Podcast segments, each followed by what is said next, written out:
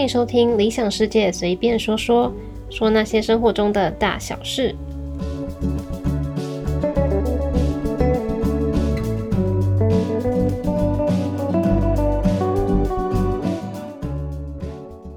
Hello，欢迎收听今天的节目，我是梨子。节目的一开头，我要来跟大家说一件事情，那就是我收到了第一个评论。我真的超开心的，我没有想过我真的可以从听众那边收到评论，而且他还给了我五颗星，太开心了吧！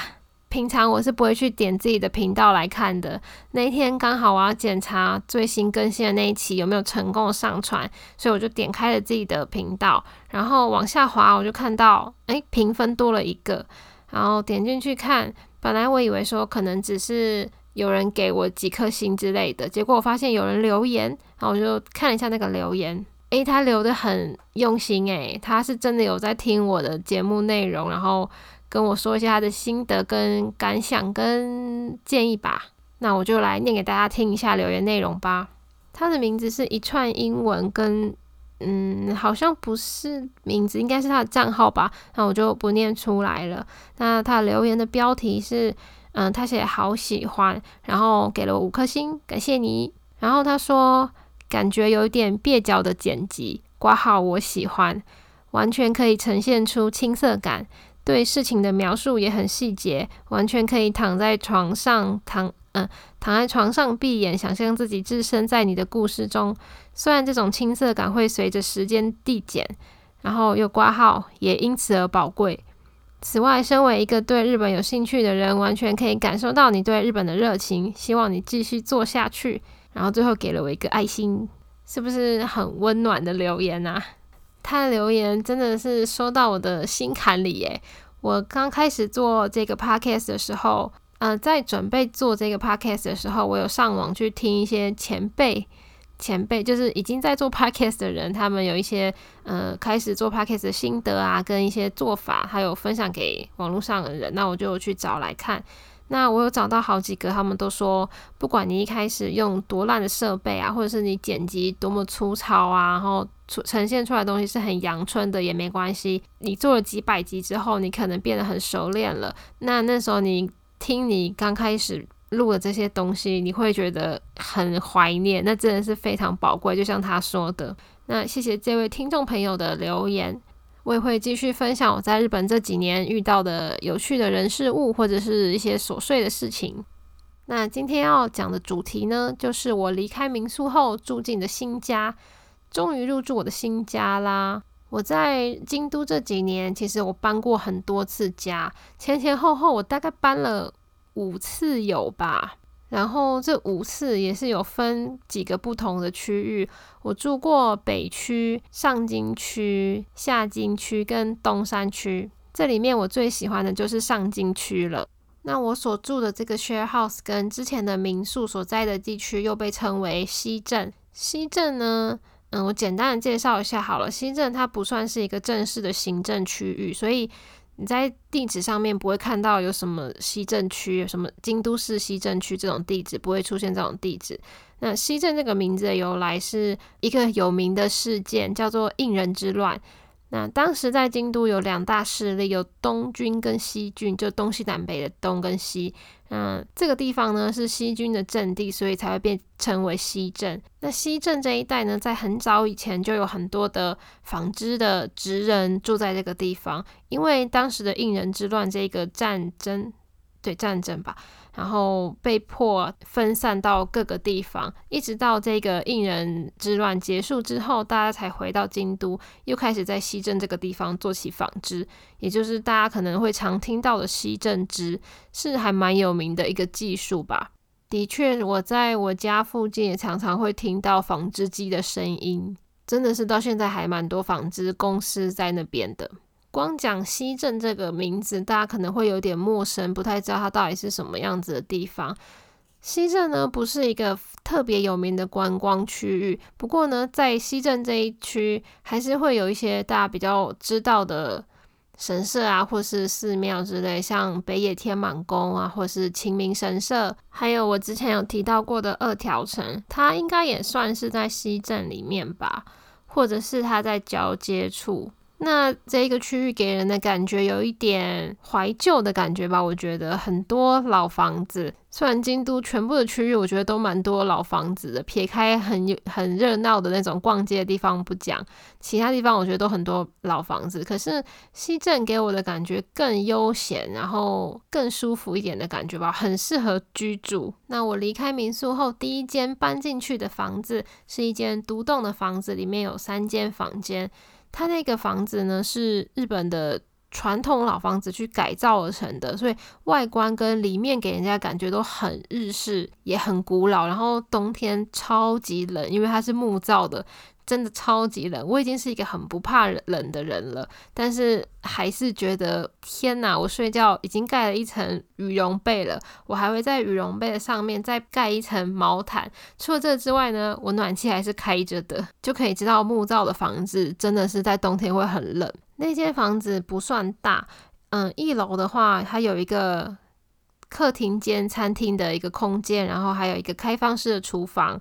那二楼的话，你从楼梯一上来呢，会是一个公共的区域。那公共的区域呢，就放着一个洗手台跟洗衣机。因为日本的浴室通常不会把洗手台跟嗯那种洗澡的地方放在一起，除非是公寓。公寓的话就是一套的，然后感觉很像组合屋一样，镶在你那个。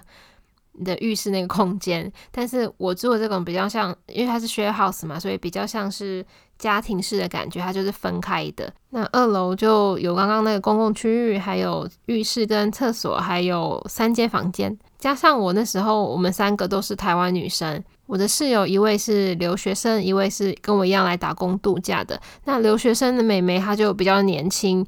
另外一个打工度假的室友就跟我年纪比较接近，我们就蛮合得来的，还蛮常一起出去玩的。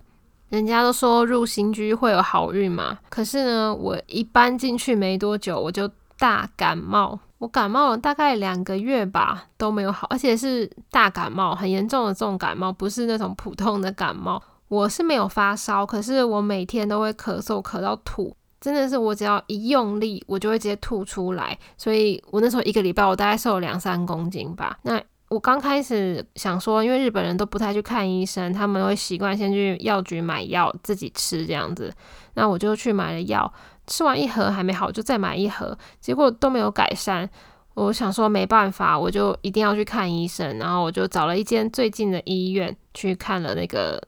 耳鼻喉科一进去，他就帮我检查嘛，结果呢，医生居然说我有花粉症。天哪，我居然有花粉症，我根本就从来不知道自己会有这种东西。通常花粉症台湾人蛮少的吧，而且就算你到日本来，你可能也是要待个好几年后，你才会变成有花粉症的人。那我就被说有花粉症，但是不是很严重那种，就轻微的花粉症。那个时候我还很无知，我想说。哈，我有花粉症，那我怎么还可以在二条城、在樱花那么多的地方工作？结果我朋友就告诉我说，你那个花粉症跟二条城根本就没什么关系啦，因为花粉症其实不是樱花的问题，比较常是因为快木或者是松树之类的吧，反正跟樱花没有关系就对了。而且我其实也不知道我的过敏源到底是什么。那时候医生还跟我说。你回家要把你的所有衣服跟床单被单全部都洗过一次，因为你在外面所沾染到的花粉啊，会残留在你的外套。那你回到家，如果你一丢丢在床上的话，你的床上也是会沾满那些花粉。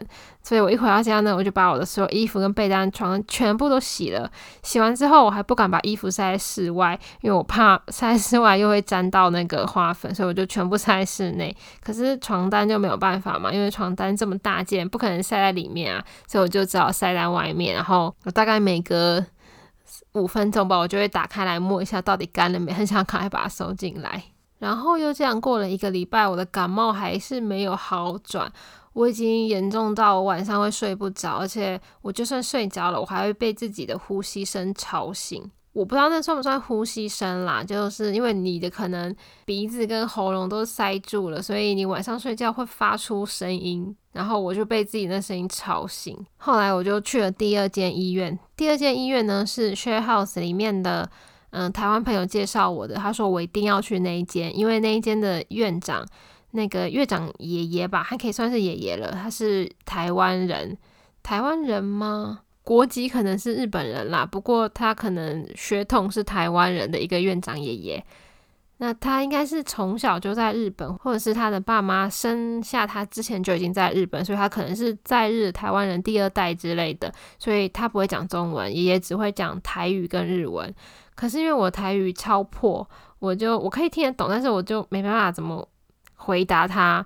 而且那时候刚到日本嘛，就很菜呀，很怕说我去看医生，他如果讲什么很专业的日文，我会听不懂什么的。那如果他会讲台语的话，我就抓一个台语很溜的朋友一起去，应该会比较好吧。结果去了之后。爷爷好像也没有什么讲讲台语，就基本上还是用日文啦。可是爷爷人真的很好，只要你是台湾国籍，然后你是去打工度假或是留学生，反正你拿打工签或是留学签证去看病的话，他都不会跟你收钱。爷爷可能觉得这些台湾的小朋友来到这个地方，然后如果是学生或者是打工度假都很穷啊，没什么钱。那我后来因为我转成工作签之后去，爷爷还是有问我说：“你是来念书吗？”然后我就说：“嗯，没有，我本来是打工度假签，然后换成工作签了。”那爷爷就有跟我收钱，但是我觉得好像还是有算我比较便宜耶，反正就很好。这间在京都的台湾人，我觉得大概有八成都有都知道这间医院，还是说我们 share house 因为离得比较近，所以 share house 里面的人都知道。对我们 Share House 超级多台湾人的，真的是我觉得可以说是京都的台湾国了。我们 Share House 会办很多活动嘛，那我每次去活动的时候，我真的都可以一直用中文就够了，用中文打天下的那种感觉。除了台湾人之外，也是有很多外国人啦。我就有认识了一些嗯泰国人啊、香港人、韩国人、印尼人，然后也有日本人。那个 share house 也是有日本人会去住的。嗯，我还是先简单说一下好了。我们那个民宿，它不止只有一栋，它是有非常多栋，然后都是散落在散落，都是啊以事务所为中心，然后大部分的房子都是走路就可以到的距离，也是会有一两间比较远的，但是大部分都是走路都走路就可以到的距离。Share House 的活动大部分都会在事务所办，那事务所里面它有一个房东他们自己准备的一间小小的咖啡。那那个咖啡的话，我记得那段时间早上是会营业，你可以去吃早餐。那晚上的话，它只有一个礼拜只有一天还是两天，它晚上会开放我们住户去吃晚餐。那那边就变成一个很好的聚会场所。毕竟大家如果住在不同栋的话，你要约出来不是那么容易，然后。也不能一直去对方的家里打扰啊，除非是真的很好的朋友。但是如果要很多人一起聚会的话，我们就会有几个比较好的人说：“那你今天要不要去咖啡啊？一起去啊！”然后我们就会在那边吃东西聊天。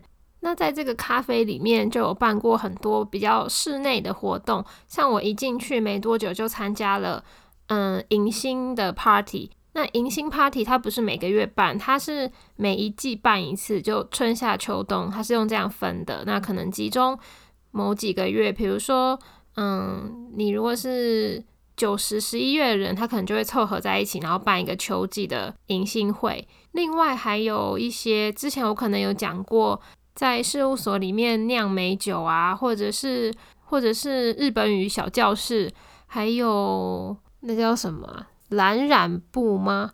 我忘记了名字了，反正就是一种染布的技术吧。然后那个咖啡厅里面也常常会有办一些画展览，因为房东的太太她很喜欢画画，然后她也是美术系那种类似那种科系出身的吧，所以很蛮厉害的，很会画画。甚至是我们在迎新。party 上面，房东太太也会找他的乐团过来表演啊。反正我觉得房东太太就是一个活在艺术里的人。然后他跟他先生，就我们房东的生活的模式啊，我觉得是我最向往的。我觉得他们生活的很开心，就好羡慕哦。那比较大一点的活动就是比较季节性的了，像夏天的时候。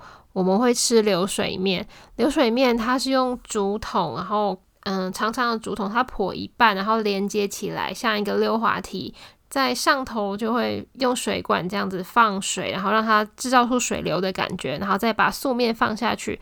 那大家就是排成两排，等它它面放下来就可以夹那个面，夹到的话就可以吃。感觉好像很简单哦，其实蛮难的，因为你那个面流的很快的话，其实不好夹。那在京都的夏天，还有另外一个很有名的活动，叫做五山送火。在五山送火那一天，房东会开放我们，嗯，到事务所的顶楼，他会在那边准备一些吃的东西，还有喝的东西，让我们可以在那边边看五山送火，然后边吃东西、喝东西，还有跟同样住在这个 share house 的人聊天、交流感情。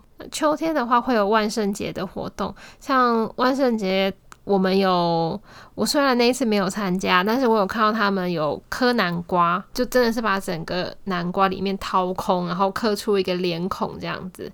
那跨年的时候，日本人习惯吃乌龙面，所以我们在跨年的时候是自己动手做乌龙面。我们是从粉开始做，哦然后做完之后煮完，大家一起吃完后，我们还会去附近的神社参拜，就是那个叫做。哈兹莫德就是新年的第一次参拜，然后会在寺庙里面倒数。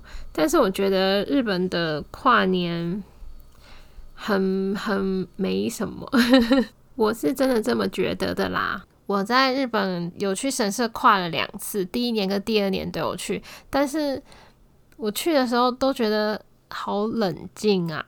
第一年在北野天满宫跨的，那个时候还算热闹哦，人蛮多的。然后我第二年是在比较小一点的神社，但是也算有名啦。我们在金宫神社，但是那边的人就相对起来冷静很多。在北野天满宫的时候，大家还会倒数哦，可是，在金宫神社的时候，只有我们这一群人在倒数，然后我们就很嗨的，五四三二一，数完之后耶，然后。就冷静下来之后，我们都对看，然后都笑了，因为根本就没有人理我们，而且我们就很空虚的这样子倒数完，然后就结束。不过对日本人来说，他们最重要的是到了新的一年之后，他们要参拜嘛，还有求那个签，这对他们来说最重要的应该这个，不像是我们在那边五四三二一比较台湾式的过法。跟节日有关的活动里面，我印象最深刻的是圣诞节吧。我其实有点记忆模糊诶，我不太确定那到底是什么时候，但反正是冬天，所以应该是圣诞节。房东呢，他为了我们，他包下一间 bar。然后有请人来表演，还有一些住户的表演。我们住户有很多人才，真的有深藏不露的人才都有。那那个在坝里面办的那个圣诞 party，是我在日本里面参加过的所有活动里面我最最最喜欢的一个，就很有气氛。那里面就有东西吃，然后也会有表演，然后又有很好听的音乐，然后。就我不知道怎么说诶，我很喜欢。你可以随着音乐摇摇身体呀，然后你想喝点酒的话就喝点酒啊，你跟朋友聊天啊，或者是你看表演啊，然后你自己坐在旁边喝你的饮料，你又是比较做做样子也可以，反正那个场合会让你觉得哇好开心哦。越讲越想回去那个 share house 住。我在京都的打工度假的生活，如果没有住那间 share house，一定不会过得这么开心。除了这些在京都市内办的活动以外，我们偶尔还会有那种去附近的县市旅游的活动。我第一次去参加的活动，好像就是。到别的县市，那一次我们是去房东的亲戚家吗？还是老家？反正就是他亲戚家。然后我们去那边体验农活，就是农夫要做的事情嘛。我们去那边插秧啊，还是什么的。嗯，上午是农活，然后下午的话是去当地的忍者村农活的感觉很妙诶。在日本做农活这种经验，应该不是随便人都可以享受到的吧？我是在乡下长大的，所以我还算是有踏进田里的经验哦。如果是住在嗯从小在都市长大的人，可能就完全不会有这种经验。那时候大家就很怕啊，很怕那种踏进去那种软软绵绵的感觉。那你踏进去的话，那个土湿湿的土，真的会从你的脚趾缝里面窜出来。就它会跟你十指交扣的感觉，所以有些人就会觉得好恶心哦。而且你可以其实可以看到虫什么的，但是我我是一个不怕虫的人，所以我觉得还好，我反而觉得蛮有趣的。那我们在那边插秧啊，然后大家都蛮蛮弱的，就插出来的秧歪七扭八的，然后就很丑，可是真的很好玩，很特别的回忆。虽然下午的忍者村的行程我也很喜欢，但我好像更喜欢早上的农活，我觉得更特别一点。忍者村也不错啦，它会它分好几个区域嘛，那你一进去的话，他会先他可能会说这个房间里面有三个机关，那让你们猜那三个机关在哪里，然后他一一的说明，也是蛮有趣的啦。可是怎么讲呢？我觉得还是农活更。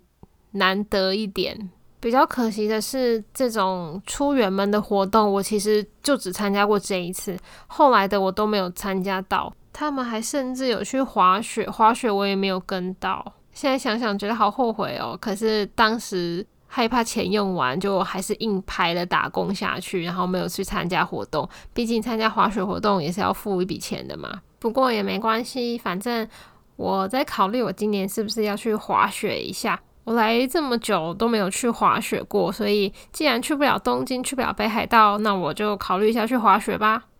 啊，还有我刚刚夏天的活动，我漏讲了一个。这间 share house 每年在夏天的时候都会跟在京都的另外两间还是三间 share house 合作，然后一起在松尾大桥下面烤肉，就是 barbecue 这样子。那另外两间 share house 其实是以日本人为主，所以你在当天就可以认识到很多你本来不认识的人。然后除了吃的东西跟喝的东西之外，他们还会准备那种团康活动嘛，就可以带气氛的。那你可以透过那个场合去认识一些你本来不是你生活圈的人，然后拓展一下你的交友圈吧。很适合你想要认识日本朋友的人，因为说实在，我们 share house 的。日本人没有这么多，所以如果你想认识日本人的话，可以趁那个活动。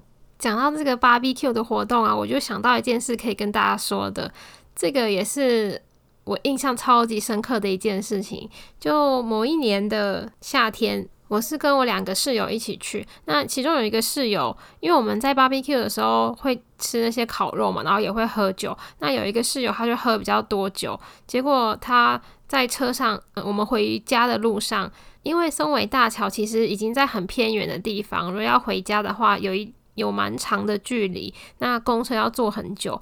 结果我们在回家公车上，他就很不舒服，所以我们就只好先下车，想说先在路边让他休息一下好了。下车后，我就赶快去附近的嗯药妆店还是便利商店，总之反正我就赶快去买水啊，还有买一些。买一些湿纸巾啊，因为他他就是有吐嘛，所以可能要擦一擦。结果呢，我们就坐在路边休息的时候，当天也有参加这个烤肉活动的别的 share house 的一个日本人，他是一个爸爸了吧。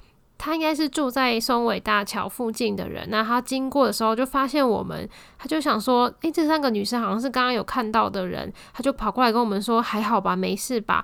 然后我们就说，哎呀，他喝醉了，他可能要休息一下，我们才有办法继续回家的路程。刚好我们停下来休息的地方就在他家的隔壁隔壁吧，他就说要不要去他家休息，然后他的老婆还是他的他的老婆吧。还是他的妈妈还出来接待我们，带我们进去休息。我们就在他家里休息了好久好久。他还问我们说，就还问我朋友，因为我朋友不是有呕吐嘛，然后他还问我朋友说，你要不要去洗个澡，会比较舒服一点。那时候我也觉得好不好意思哦，会不会造成别人的困扰？因为还不太了解日本人的个性嘛。然后你又常常从网络上啊，从电视上那边看到大家说什么日本人很冷漠啊，然后京都人很腹黑啊什么的，所以当时就有点害怕。可是后来想想，那一家人真的是对我们蛮好的，他居然就让我们三个外国人，然后也不什么，也不是什么朋友关系的人，到他家休息。差点就把这件事情给忘记，还好我今天录这个时候有想到这件事情，因为这件事情实在是太特别、太特殊的经验，所以我绝对不想要把它忘记。其实我们学 house 办的活动应该不止我讲的这些，但是我后期在打工的时间花在打工的时间非常多，所以我其实有很多是没有参加到的。但是如果你以后要来京都打工度假，我真的很推荐你可以选这一间 share house。那我其实也不用讲名字是什么，你只要上网查京都外国人 share house，跳出来的一定就是那一间了。好啦，那今天就先分享到这边啦，我们下次见，拜拜。